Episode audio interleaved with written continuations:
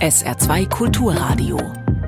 Bilanz am Abend mit Florian Mayer. Die Zahl antisemitischer Straftaten in Deutschland ist gestiegen. Das zeigt eine neue Studie, die heute präsentiert wurde. Und wir sprechen über genau diesen Umstand auch mit dem saarländischen Beauftragten gegen Antisemitismus, Roland Rixecker, im Interview. Und eine weitere Untersuchung wird im Laufe der Sendung noch Thema sein. Es geht um sexuellen Missbrauch in der Kirche. Allerdings nicht wie sonst so oft in der katholischen, sondern der evangelischen. Dazu gleich mehr. Alles bis 18 Uhr in der Bilanz am Abend. Herzlich willkommen. Wie hat sich der Angriff der Terrororganisation Hamas auf Israel am 7. Oktober 2023 auf den Antisemitismus in Deutschland ausgewirkt? Diese Frage war in Teilen zwar schon knapp vier Wochen nach dieser blutrünstigen Attacke beantwortet worden, die Zahl der verbalen und gewalttätigen Angriffe nahm rapide zu, aber nun liegt eine wesentlich ausgearbeitetere Studie zu diesem Thema vor. Vorgestellt hat sie heute unter anderem der Beauftragte gegen Antisemitismus des Bundes Felix Klein in Berlin. Und von dort berichtet Michael Weidemann. Aggressionen gegen Jüdinnen und Juden haben hierzulande deutlich zugenommen. Allein in den ersten Wochen nach dem Überfall der Hamas auf die Bewohner israelischer Siedlungen am 7. Oktober wurden viermal mehr antisemitische Vorfälle gemeldet als zuvor. Für das Alltagsleben der Betroffenen sei das fatal, erläutert Josef Schuster vom Zentralrat der Juden in Deutschland. Juden und Jüdinnen tragen im Alltag seltener jüdische Symbole und besuchen und wenige jüdische Veranstaltungen und auch der Gottesdienstbesuch hat seit dem 7. Oktober abgenommen. Die Folge Jüdisches Leben ist weniger sichtbarer geworden. Bedauerlicherweise nehme die öffentliche Aufmerksamkeit für diese Entwicklung eher ab, beklagt Felix Klein. Schmierereien, Beleidigungen, Sachbeschädigungen und offene Gewalttaten würden auch in den Medien weniger Raum einnehmen, obwohl es von Anfang Oktober bis heute über 2200 solcher Straftaten gegeben habe, so der Antisemitismusbeauftragte der Bundesregierung. Die meisten seien nicht etwa unmittelbar nach dem Terrorangriff verübt worden, sondern noch lange danach, bis heute. Die Politik der israelischen Regierung werde dabei oft als Vorwand genutzt, so klein. Israelbezogener Antisemitismus reicht weit in die Mitte der Gesellschaft hinein. Viele antisemitische Täter nehmen heute die Existenz des Staates Israel zum Anlass, um ihren Hass auf Juden und Jüdinnen zu äußern. Viele dieser Taten würden aus einer islamistischen Einstellung heraus begangen, erklärt Josef Schuster. Das sei aber nicht die größte Gefahr für die jüdische Gemeinschaft, glaubt der Zentralratspräsident. Ich persönlich halte neben dem islamistischen Antisemitismus, der Jüdinnen und Juden in ihrem Alltag derzeit am stärksten begegnet, den rechtsextremen Antisemitismus für die größte Bedrohung, da er am besten organisiert ist. Umso wichtiger waren die Demonstrationen von Hunderttausenden Menschen in ganz Deutschland gegen Rechtsextremismus und das Erstarken der AfD in den vergangenen Tagen. Es habe dabei allerdings auch Demonstrierende der äußersten Linken gegeben, die mit antisemitischen Parolen der äußersten Rechten die Hand reichten. Das sei beunruhigend, schiebt Schuster nach. Um klarzustellen, dass Antisemitismus kein Problem der Vergangenheit ist, hat der Zentralrat der Juden die Kampagne Stop Repeating Stories gestartet. In Filmen, die Vorfälle der jüngsten Vergangenheit aufgreifen, werden Parallelen zum Antisemitismus in der Zeitgeschichte gezogen.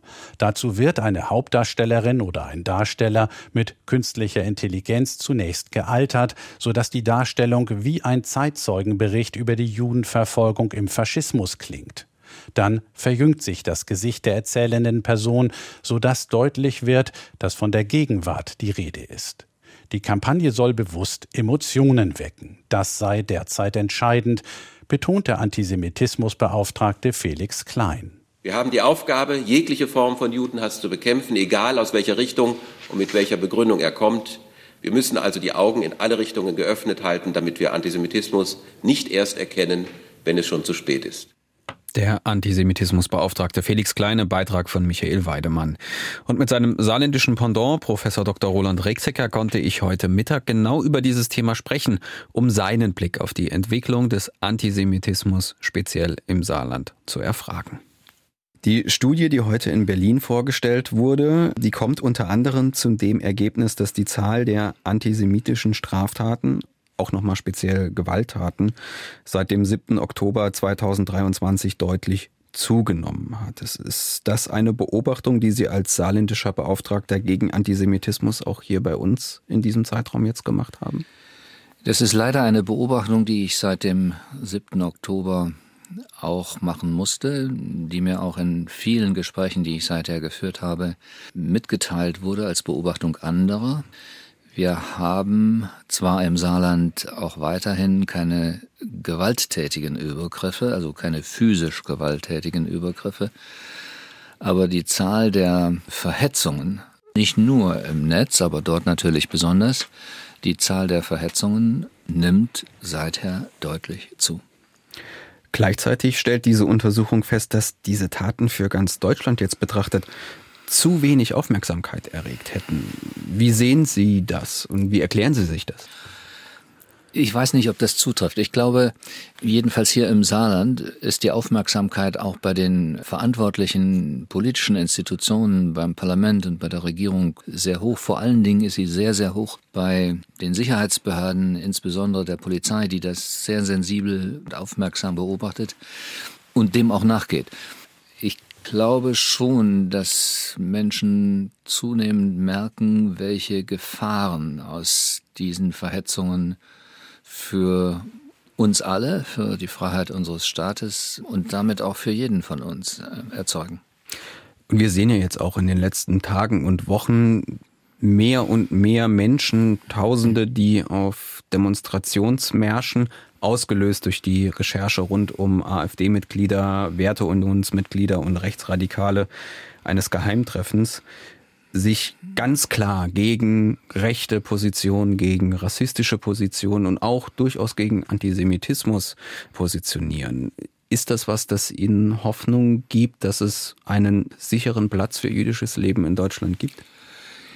Es gibt einen sicheren Platz für jüdisches Leben in Deutschland. Das, denke ich, ist gegenwärtig schon so, wenn man das objektiv betrachtet. Wobei ich allerdings feststellen muss, dass die Sorgen und Ängste jüdischer Menschen vor Angriffen, vor verbalen Verletzungen signifikant zunimmt seit dem 7. Oktober. Natürlich gibt es leider, leider auch sehr viele Einzelfälle andernorts in Deutschland, äh, bei denen es zu gewalttätigen Übergriffen kommt, so dass ich schon verstehe, dass jüdische Menschen sich auch um ihre Integrität eben Sorgen und Ängste machen. Die Demonstrationen, die wir erlebt haben, sind ein sehr gutes Zeichen für bürgerschaftliches Engagement und ein sehr gutes Zeichen dafür, dass die Zivilgesellschaft bemerkt, da ist etwas im Gange, was wir nicht wollen dürfen. Das Entscheidende wird sein, inwieweit sich das fortsetzen lässt und inwieweit es zu einem festen und dauerhaften Bewusstsein wird, dass wir nicht akzeptieren können, dass es Verhetzungen, gruppenbezogenen Menschenhass, sei es nun antisemitischer Natur, sei es rassistischer Natur, sei es homophober Natur, geben kann. Das zerstört die Friedlichkeit unserer Gesellschaft und das zerstört damit auch unser aller Freiheit. Gerade die Punkte, die Sie angesprochen haben, die sind momentan sehr zentral in der Mitte der Gesellschaft genau, und werden ja, sehr zentral genau. debattiert. Damit es Bestand hat, damit es nachhaltig bleibt, was muss man tun? Nun, man darf eins nicht machen, was leider in unseligen Zeiten der NS-Herrschaft geschehen ist, nämlich die Fensterläden runterlassen, die Türen schließen und denken, dass es vorbeigeht. Sondern man muss immer wieder durch alle Verantwortlichen, nicht nur durch die Politik, durch die gesamte Zivilgesellschaft, in den Sportvereinen, in der Nachbarschaft, immer wieder darauf hinweisen und aufmerksam machen, dass solche Angriffe auf andere, mögen sie auch nur verbaler Art sind, nicht akzeptabel sind. Das ist die Aufgabe eines jeden von uns. Sagt der saarländische Beauftragte für das jüdische Leben und gegen Antisemitismus Roland Rexecker. Das Gespräch haben wir vor der Sendung aufgezeichnet. Und das nie wieder auch wirklich nie wieder heißt, das war heute ebenfalls Thema im Parlament der Europäischen Union. Die Abgeordneten dort gedachten den Opfern des Holocausts. Aus diesem Anlass sprach Irene Schascha, eine Überlebende des Warschauer Ghettos, im Plenum in Brüssel. Jakob Mayer.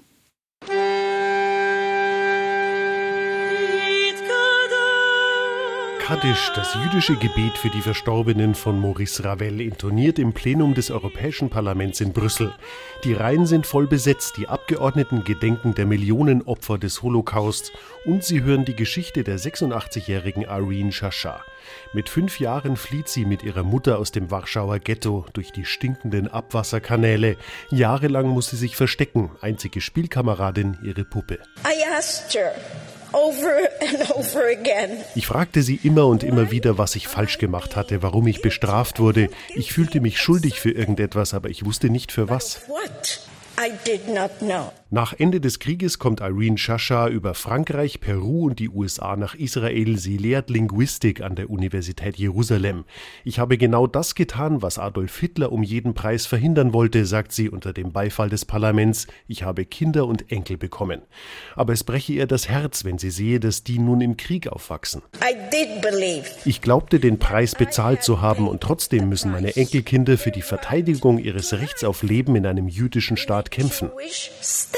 Das Aufwallen von Antisemitismus nach dem Hamas-Überfall auf Israel Anfang Oktober vergangenen Jahres zeige, der Hass aus der Vergangenheit sei noch da. Juden fühlten sich in Europa nicht mehr sicher. Das sollte nach dem Holocaust eigentlich inakzeptabel sein. Nie wieder sollte wirklich nie wieder bedeuten. Never again. Schascha bittet das EU-Parlament um Unterstützung, um die Geiseln in der Hand der Hamas-Terroristen Leben zu befreien. Europa konnte alten Hass überwinden und zusammenfinden, erklärt sie. Die Werte, die der europäischen Integration zugrunde liegen, Respekt für Vielfältigkeit und Freiheit der Religion, die Fähigkeit, friedlich zusammenzuleben, diese Werte könnten auch eine wichtige Rolle spielen für die Zukunft des Nahen Ostens. Ich habe einen Traum, sagt Irene Schascha in Anlehnung an Martin Luther King, dass meine Kinder, dass alle Kinder Kinder im Nahen Osten friedlich zusammenleben ohne Hass. Ich appelliere an Sie, das Parlament Europas, mir bei der Verwirklichung meines Traumes zu helfen. Nur gemeinsam mit Ihnen können wir den Antisemitismus beenden und einen dauerhaften Frieden erreichen. Peace. Thank you. Gracias. Stehender Applaus im EU-Parlament nach der Rede der Holocaust-Überlebenden. Präsidentin Roberta Metsola mahnt: We must continue wir müssen uns weiterhin an die Geschichte Europas erinnern, an die Schrecken und an die Erfolge bei deren Überwindung, um zu verstehen, woher wir kommen und warum und um unseren Kindern diese Lektionen beizubringen. Metzola erinnert daran, dass der Weg in den Holocaust Jahrzehnte vor dem Krieg begann, mit Schikanen, der Entmenschlichung, der Ausgrenzung derjenigen, die man als anders ansah. Ich bin stolz darauf, dass das Europäische Parlament kein Ort der Gleichgültigkeit ist, sagt die Präsidentin, dass es sich gegen Holocaustleugner, Desinformation und Gewalt ausspreche. Aber, sagt Metzola, trotz jahrzehntelanger Bemühungen habe man immer noch nicht genug gegen Diskriminierung getan. Themenwechsel. Hört man von sexuellem Missbrauch in der Kirche, dann verbinden das viele Menschen automatisch mit der katholischen Kirche. Missbrauchsfälle gibt es aber auch in der evangelischen Kirche. Die hat jetzt, fünf Jahre nach der katholischen Kirche, eine wissenschaftliche Untersuchung des Forschungsverbundes Forum präsentiert. Drei Jahre lang hatten die Wissenschaftler die evangelischen Kirchen nach Fällen von sexualisierter Gewalt, Machtmissbrauch und anderen Missbrauchsformen durchleuchtet. Aus Hannover berichtet über das Ergebnis Michael Hollenbach. Die nackten Zahlen der Studie, die Forschenden stießen in den Disziplinarakten der Landeskirchen auf 1255 Beschuldigte und 2225 Betroffene. Doch zugleich bezeichneten Wissenschaftler wie der Mannheimer Psychiater Harald Dressing die Ergebnisse nur als die Spitze der Spitze des Eisberges. Eine Landeskirche hatte nicht nur die Disziplinarakten, sondern alle Personalakten ausgewertet. Auch wenn das nicht wissenschaftlich solide sei, so könne man doch deren Ergebnisse auf die gesamte Studie hochrechnen, sagte Dressing. Wenn man diese Quote hochrechnen würde, dann hätten wir in der Tat nicht 1259 Beschuldigte, sondern 3497 Beschuldigte, davon 1402 Pfarrpersonen. Und wir hätten nicht 2174 Betroffene, sondern 9355 Betroffene. Und mit dieser Hochrechnung lägen die Zahlen der evangelischen Kirche zur sexualisierten Gewalt durchaus im Bereich der Untersuchungen in der katholischen Kirche. Laut der Studie waren betroffene Kinder und Jugendliche bei der Ersttat im Schnitt elf Jahre alt. Bei dem sexuellen Missbrauch im Gemeindekontext machten Pfarrer rund die Hälfte der Beschuldigten aus. Und zwar fast ausschließlich Männer.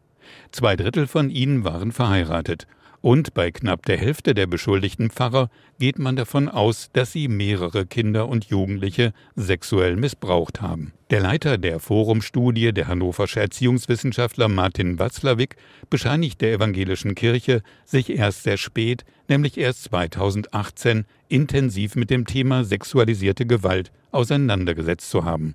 Betroffene seien immer wieder ausgegrenzt worden. Zusammengefasst kann man sagen, dass sich evangelische Kirche und Diakonie fast nie als soziale Systeme präsentiert haben, in denen Betroffene Unterstützung bei der Aufdeckung und Aufarbeitung sexualisierter Gewalt erfahren haben. Mangelnde Sensibilität von Vertreterinnen der evangelischen Kirche und auch von Gemeindemitgliedern gegenüber den Anliegen von Betroffenen, teilweise fehlende Strukturen und vielfache fachliche Unklarheiten führten eher wieder zu Phasen des Schweigens von Betroffenen und auch zu erneuten Beschädigungen. Die evangelische Kirche habe sich lange Zeit hinter der katholischen versteckt und sexualisierte Gewalt eher als ein katholisches Problem abgetan. Doch dem sei nicht so.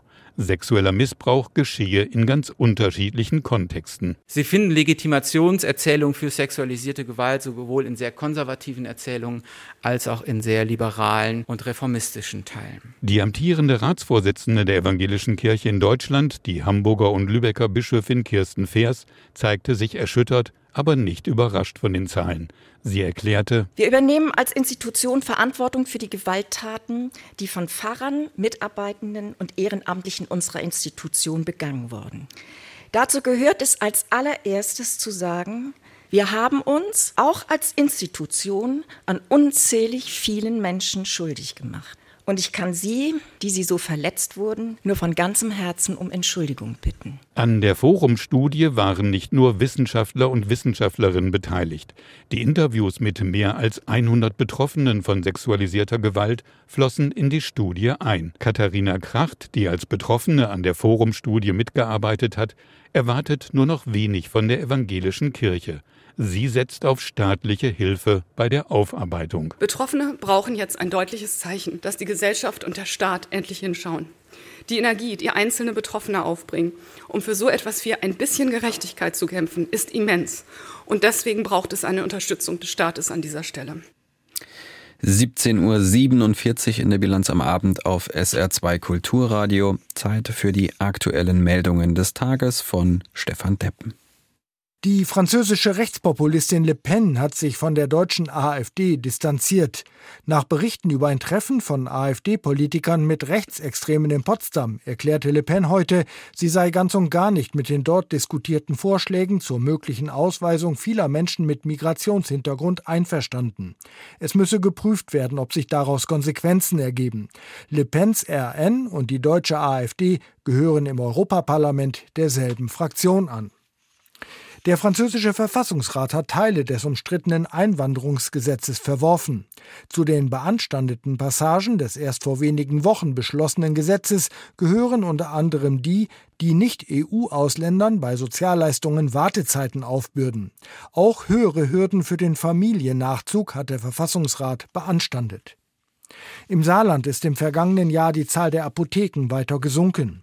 Wie die Apothekerkammer mitteilte, gab es zum Jahresende 263 Apotheken im Saarland und damit zehn weniger als noch zu Jahresbeginn.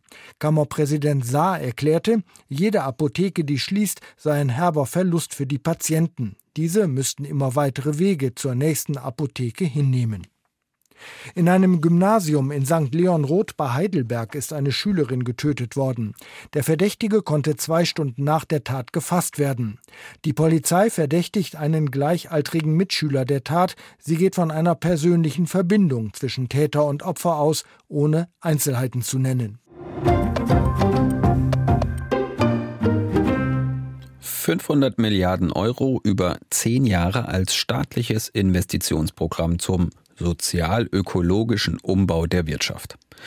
Dieses Modell hatte die erste Vorsitzende der IG Metall, Christiane Benner, erst kürzlich vorgeschlagen. Bei der Jahrespressekonferenz der IG Metall in Frankfurt heute hat die Gewerkschaft nun erklärt, wie dieses Investitionsprogramm umgesetzt werden könnte. Mithilfe einer Kommission von Bund, Ländern, Unternehmen und Gewerkschaften. Mehr dazu aus Frankfurt von Alexander Schmidt. Die IG Metall fordert von der Bundesregierung und den Unternehmen mehr Engagement und Tempo beim klimaneutralen Umbau der deutschen Industrie. Die Gewerkschaftsvorsitzende Christiane Benner. Die aktuelle Situation, in der wir stecken in Deutschland, erfordert mutige staatliche Zukunftsinvestitionen. Und diese brauchen wir und diese werden wir als IG Metall weiter einfordern. Und deswegen fordern wir eine Reform der Schuldenbremse. Für den ökologischen Umbau der deutschen Wirtschaft solle der Staat in den kommenden zehn Jahren rund 500 Milliarden Euro bereitstellen, um eine weitere Abwanderung von Industrie und den Verlust von Arbeitsplätzen zu verhindern. Eine Zukunftskommission solle bis September über ein konkretes Programm dazu beraten, sagt der stellvertretende IG Metall-Vorsitzende Jürgen Kerner. Wir müssen abstecken, wie können private und öffentliche Investitionen Hand in Hand gehen, um den Klimaschutz zu erreichen. Wir müssen die Rahmenbedingungen klären. Wir brauchen den Schulterschluss zwischen privaten und staatlichen Investitionen. Und das mit klaren Regeln für die Unternehmen und ihre Beschäftigten. Der IG Metall-Vorsitzenden Christiane Benner machen die Investitionen in Zukunftsindustrien Hoffnung, etwa in die Chipindustrie im Osten. Batterie, Halbleiter, Kreislaufwirtschaft, da sehen wir große Chancen auch für Beschäftigungsfelder und Wachstumsfelder in der Industrie.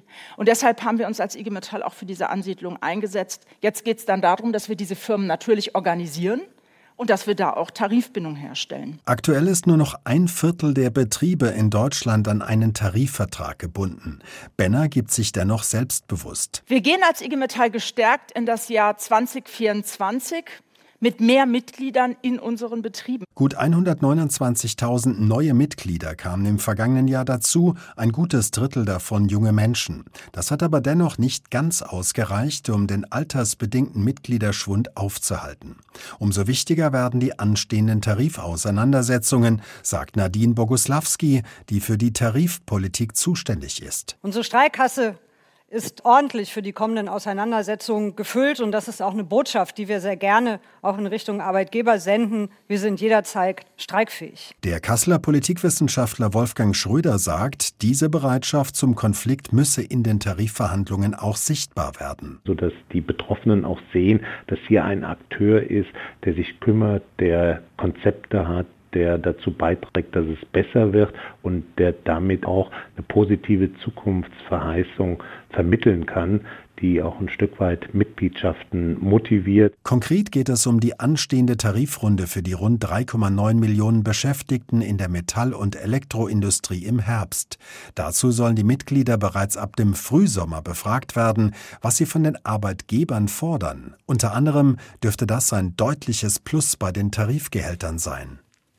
Gestern begann der mutmaßlich längste Bahnstreik der Lokführergewerkschaft GDL in der Geschichte der Bundesrepublik. Sechs Tage soll dieser Streik insgesamt dauern. Und seit gestern fallen deswegen bundesweit viele Züge aus. Bis jetzt waren im Saarland nur Verbindungen der Deutschen Bahn betroffen. Nun trifft es aber auch S-Bahnen auf der oberen Saarbahnstrecke. Dazu mehr Informationen von SR-Reporter René Henken. Konkret geht es um den Streckenabschnitt zwischen Brebach und Saargemünd. Die letzte Saarbahn nach Saargemünd fährt heute Abend um 20 vor 8 am Saarbrücker Hauptbahnhof ab. Morgen früh um kurz nach 6 sollen die Züge auf der ganzen Strecke wieder normal fahren. Nach Angaben der Saarbahn fallen die Züge zwischen Brebach und Saargemünd bis zum Streikende am Montag jeweils in den Abend- und in den frühen Morgenstunden aus. Nach jetzigem Stand sei der Schülerverkehr aber nicht betroffen. Die Züge fallen aus, weil sich einzelne Fahrdienstleiter in Brebach am Streik der Lokführergewerkschaft GDL beteiligen. Sollten in den kommenden Tagen noch mehr Fahrdienstleiter streiken, kann es laut Saarbahn zu weiteren Ausfällen kommen. Nach Angaben von Flex sind deren Verbindungen Stand jetzt nicht betroffen. Wie zufrieden sind Eltern von Gymnasiasten im Saarland mit der Schule ihrer Kinder? Das wollte die Landeselternvertretung kurz LEV nach einer ersten Umfrage vor fünf Jahren nun ein zweites Mal wissen. Im Zeitraum September bis November 2023 wurden deshalb an 31 Gymnasien insgesamt 13.500 Fragebögen bei Elternabenden ausgeteilt. Knapp die Hälfte, also 7400, kamen ausgefüllt zurück. Insgesamt 25 Punkte wurden abgefragt. Vom Stand der Digitalisierung über die Kommunikation zwischen Eltern und den Lehrkräften bis hin zur Frage, soll das Sitzenbleiben abgeschafft werden. SR-Reporterin Stefanie Balle war bei der Vorstellung der Ergebnisse heute Vormittag dabei.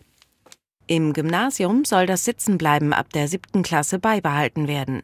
Das haben bei der Umfrage über 80 Prozent der Eltern angegeben und erteilen damit der Diskussion, die gerade darum geführt wird, eine Absage. Umgekehrtes Bild bei der Wahl der Schulform nach der Grundschule. Nur rund 20 Prozent der Eltern möchten alleine entscheiden, ob ihr Kind eine Gemeinschaftsschule oder das Gymnasium besuchen soll. Der überwiegende Teil will lieber die Lehrermeinung oder einen Test entscheiden lassen. Zwei der Ergebnisse, die die erste Vorsitzende des LEV, Katja Oltmanns, so nicht erwartet hatte. Es überrascht einen dann schon, ne, dass die Eltern offensichtlich da einen, wie soll ich sagen, vielleicht einen gewissen Leistungsgedanken dann auch am Gymnasium tatsächlich haben. Ne. Das erwartet man ja nicht unbedingt. Ja, so ein bisschen überrascht haben wir auch das mit der Grundschule, ganz klar, dass das nochmal genauso rauskommt, dass der Elternwille allein nicht entscheiden soll. Okay, ne? Das müssen wir dann auch hinnehmen und sagen, das scheint dann offensichtlich so im Raum zu stehen, weil es ja im Moment auch anders gelöst ist. Nicht akzeptieren wollen Eltern allerdings, dass es so wenig Informationen darüber gibt, wie die immer wieder beklagte hohe Zahl an Fehlstunden an den Schulen aufgefangen wird. Da hat Oltmanns eine klare Forderung an Bildungsministerin Streichert-Clivaux. Wir würden gerne tatsächlich auch vom Ministerium wissen, wie viel Unterricht fällt aus, welcher wird fachfremd vertreten, wann wird eigenständiges Arbeiten verordnet sozusagen. Also dass wir da irgendwie mal wissen, über was reden wir eigentlich. Wir wollen da mehr Transparenz haben. Es gibt in anderen Bundesländern, wird das statistisch auch bearbeitet, da wird das auch zur Verfügung gestellt und das muss eigentlich im Saarland, finde ich, auch möglich sein. Mehr Information, vor allem frühzeitigere, das fordern die Eltern bei solchen Ereignissen wie dem Glatteis von vor einer Woche. Da kam erst sehr spät die Ansage aus dem Ministerium, dass das jede Schule selbst entscheiden soll, auch ob es eine Notbetreuung geben soll oder nicht. Das schlägt sich in einer eher schlechten Bewertung für die Arbeit der Ministerin nieder. Positiv wird die Rückkehr zu G9 bewertet. Über 90 Prozent der Eltern begrüßen diesen Schritt. Und auch die Digitalisierung kommt gut weg. Der überwiegende Teil der Eltern ist mit dem Fortgang zufrieden. Nur da, wo der WLAN-Ausbau noch hakt, gibt's Kritik. Und außerdem sollte die Organisation einheitlich geregelt werden, denn aktuell gibt es von Landkreis zu Landkreis unterschiedliche Handhabe, wer wartet die Laptops, wer sorgt für sichere Datenspeicherung und was müssen Eltern bezahlen, wenn ein Laptop kaputt geht. Da mahnt der zweite Vorsitzende des LEV Roman Quirin Verbesserungen an. Dass es trotzdem im weiter gefassten Bereich der Digitalisierung von den Eltern gute Noten für die Lehrer gab, das hat ihn dann doch überrascht. Ich kann gerne für meinen Teil sagen, dass wir schon überrascht waren ein Stück weit über die positive Resonanz zu der Medienkompetenz der Lehrer. Das muss ich schon sagen, weil das Meinungsbild da eigentlich ein anderes, zumindest mal so gespiegelt wird. Und das hat uns schon, ich sag mal, auch positiv überrascht, muss man ganz klar sagen. Und sehen wir natürlich als ein, eine gute Entwicklung an sagt der zweite Vorsitzende der Landeselternvertretung im Saarland, Roman Quirin, im Beitrag von Stefanie Balle. Zum Schluss der Sendung wird's, zumindest auf nachrichtlicher Ebene, noch etwas musikalisch. Bei der Deutschen Radiophilharmonie, dem gemeinsamen Orchester von SR und SWR, gibt es einen Dirigentenwechsel. Pietari Inkinen verlässt das Orchester im kommenden Sommer und auf ihn folgt der Spanier Josep Pons. Mehr dazu von SR-Reporterin Desiree Löffler. Nach acht Jahren als Chefdirigent der Deutschen Radiophilharmonie wird Pietari Inkinen seinen Vertrag auslaufen lassen. Er will sich nach Angaben der DRP vermehrt seinen internationalen Verpflichtungen widmen. Sein Nachfolger Josep Pons wird zunächst für drei Jahre an die Spitze des Orchesters treten. Durch seine starke künstlerische Handschrift werde er die DRP in den nächsten Jahren weiterentwickeln, sagt Kai Gnifke, Intendant des SWR. Pons ist aktuell noch musikalischer Leiter des Opernhauses Gran Teatre del Liceo in Barcelona außerdem Ehrendirigent des spanischen Nationalorchesters. Mit der Deutschen Radiophilharmonie arbeitet er seit 2006 als Gastdirigent zusammen. Und zum Schluss wie immer die Wetteraussichten. Der Nieselregen, der für den Abend angekündigt ist, der hat bereits eingesetzt. Die Temperaturen fallen in der Nacht auf rund 7 Grad. Es bleibt also überraschend mild. Morgen starten wir dann dicht bewölkt und regnerisch. Am Nachmittag lockert das Ganze aber nochmal auf. Die Höchstwerte liegen bei 8 bis 12 Grad. Und das Wochenende beginnt am Samstag mit ganz viel Sonne und vielen lockeren Wolken bei 4 bis maximal 8 Grad. Das war die Bilanz am Abend mit Florian Mayer am Mikrofon, Ihnen, der Redaktion und der Technik. Vielen Dank. Roland Kunz steht schon gegenüber im Studio bereit und begrüßt Sie gleich zur Abendmusik. Dabei viel Vergnügen. Tschüss.